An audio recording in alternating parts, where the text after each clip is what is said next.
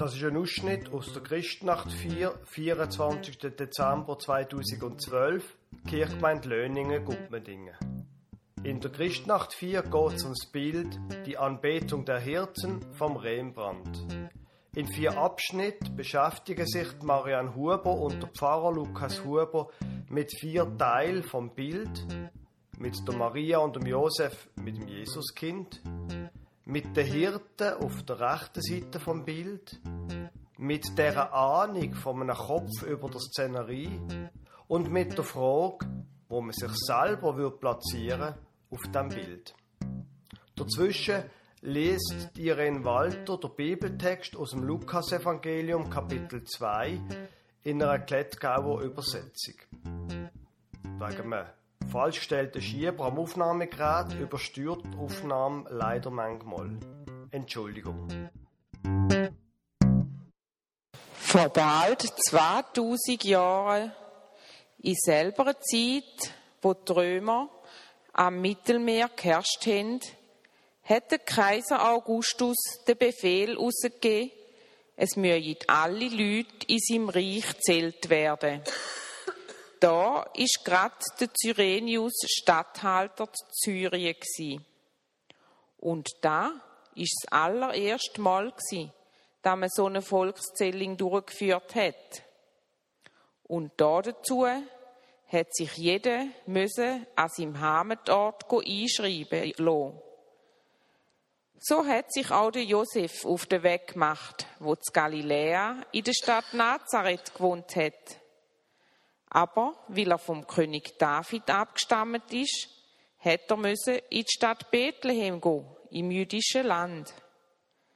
Dort hätte er sich mit seiner Frau, der Maria, melden. Und Maria hätte Kindli erwartet. Wo sie denn zu Bethlehem angekommen sind, hat Maria ihren ersten Sohn geboren.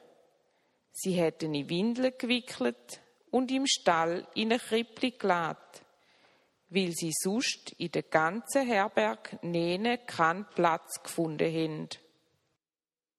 Maria kann es noch gar nicht fassen. Das kleine Geschöpf da, ihr Sohn, das soll einmal der Erlöser von der Welt werden. Träumt sie jetzt? Nein, es ist wirklich.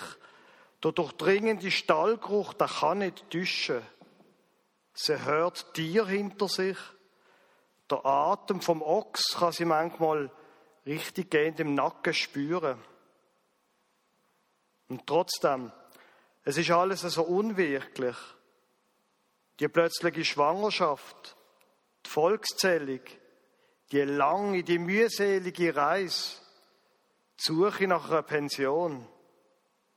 All das ist ja wirklich das Gegenteil von einer königlichen Geburt. Dabei hat doch der Engel gesagt, ihr Sohn werde mal König sein. Alles sehr surreal. Der Josef, der ist ganz erschlagen. Zum Glück kann er sich an die Säulen anlehnen und überhaupt kann er ein bisschen im Hintergrund stehen. Es ist einfach zu viel. Umgekehrt, das Licht auf dem Gesicht vom Kleinen, da ist so eine Art überirdischer Schein, wo auch auf ihn abstrahlt, auf ihn, der Josef. Wo er genau anschaut, merkt er, es stimmt. Das Strahlen auf dem Gesicht vom kleinen Retter, das wirkt ein Licht in der ganzen Stall. Unglaublich. In der gleichen Nacht haben die Hirten auf dem Feld in der Nähe ihre Schafe gehütet. Auf einmal ist ein Engel bei ihnen gestanden. Ein strahlend heller Glanz aus dem offenen Himmel hat auf sie abgeleuchtet und sie sind tief verschrocken. Aber der Engel hat zu ihnen gesagt, Habt keine Angst. Schaut, ich verkündige neu und allen Völkern eine große Freude. Für euch alle ist heute der Heiland geboren. Christus, unseren Herr, in der Stadt vom David. Und da soll für uns Zeichen sein. Ihr werdet ein Kind finden, wo in Windeln gewickelt ist und in einer Krippe liegt. Und wo der Engel da gesagt hat, ist aufs Mal die ganze Engelschar aus dem Himmel um ihn herum gsi. Die haben den Herrgott gelobt und gesagt, alle Ehre gehört Gott im Himmel und es will Friede sein auf der ganzen Erde und für alle Menschen, wo er gern hat. Wo die Engel wieder im Himmel zurückgekehrt sind, haben die Hirten zueinander gesagt. Kommt, wir wollen miteinander auf Bethlehem schauen, ob die Geschichte wahr ist, wo uns der Engel da verkündigt hat. Hast du das so gehört? Ich komme nicht raus.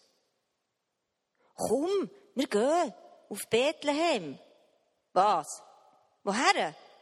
Hey, auf Bethlehem. Spinnst? Entweder ist das ein Jux oder der will ich mich nicht blamieren.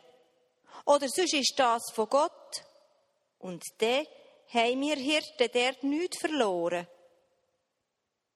Aber die Engel heisst doch gesagt. Ist echt das der Messias? Die Hirten schwätzen alle durcheinander. Nur zwei sagen nichts. Der alte Salomo reibt sich die Augen, steht mühsam auf, nimmt seine Laterne und macht sich auf den Weg. Der kleine Silas packt sein Hund am Halsband und rennt hinterher. Sie beide wissen, jetzt ist der Moment, wo sie alles müssen liegen lassen. Jetzt ist nichts anderes wichtig. Das kranke Schaf nicht, der Zoff mit den Nachbarhirten nicht und schon gar nicht die Nacht, wo auf dem Feuer brutzelt. Sie gehen, so schnell sie können, und werden beim Stall eingeholt von ihren Kollegen, wo gäng noch wild durcheinander schwätzen. So, Ruhe jetzt, sagt die Hand vom alten Salomo. Jetzt bleibt doch mal stehen und schaut zuerst einmal. Seid still, loset und schaut. Ähm, Moment, nein. Eigentlich dreht sich die Hand vom Salomo gar nicht zu den Hirten hindern, sondern zu mir. Stand still, sagt sie. Los und schau. Lass alles hinter dir, was dich noch beschäftigt. Und sei einfach mal da. Nur wenn du staunst und schwiegst, kannst du überhaupt verstehen, was da passiert. Sie haben sich schnell auf den Weg gemacht, sind hergegangen und haben alle gefunden. Die Maria, und Josef und auch das Jesuskind, wo im Krippli gelegen ist. Da sind die Hirten jetzt also. Da beim verheißenen Erlöser, wo gerade geboren worden ist. In dem Stall ist jetzt also gerade jetzt Gott geboren. In dem Stall ist also seit kurzem Gott da. Du. Aber Lukas, was ist denn das für ein komisches, schwarzes, rundes Ding dort? Weißt du, dort oben am Kopf vom Josef? Kann man das mal ein bisschen genauer anschauen?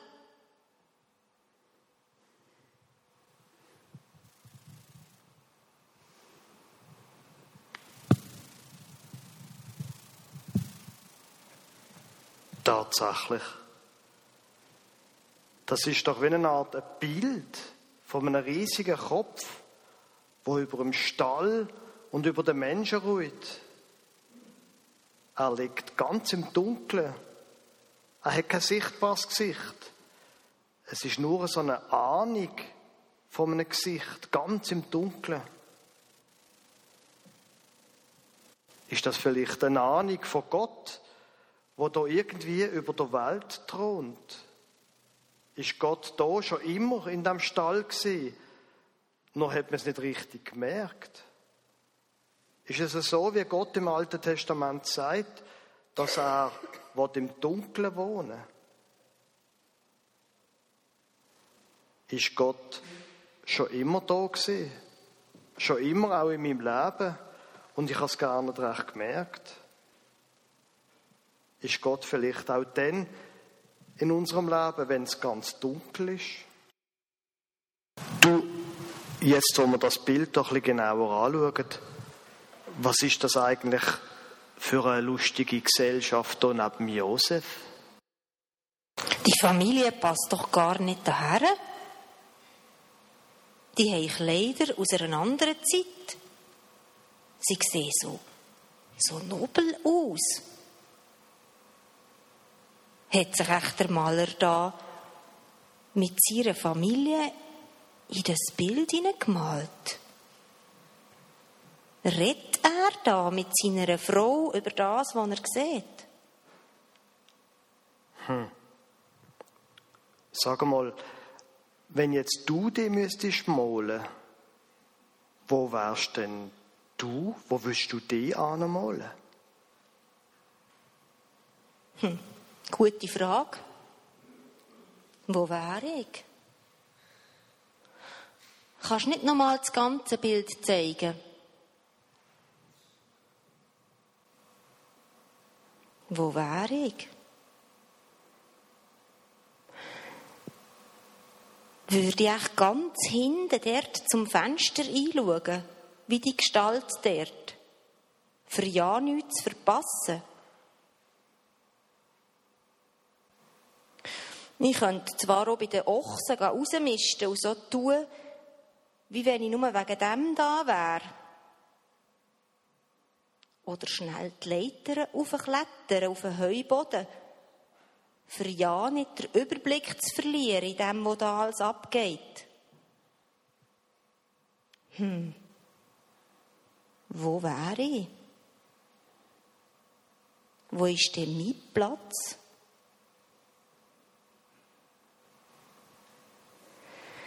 Weisst was? Am liebsten würde ich, glaube ganz leislich zur Krippe hergehen. Und dann möchte ich dort links neben den Hirt knäulen.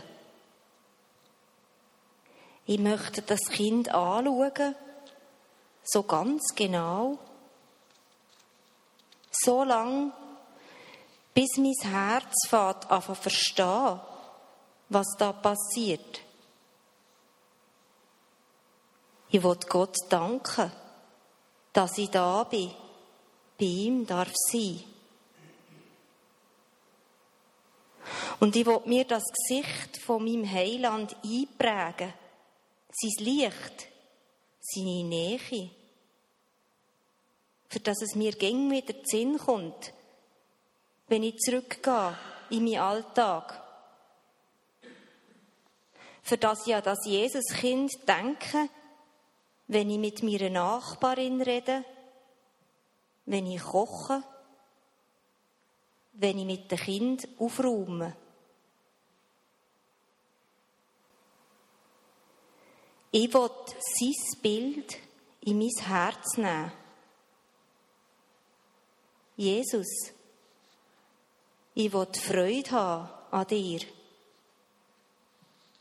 Und das darf man mir ruhig anmerken.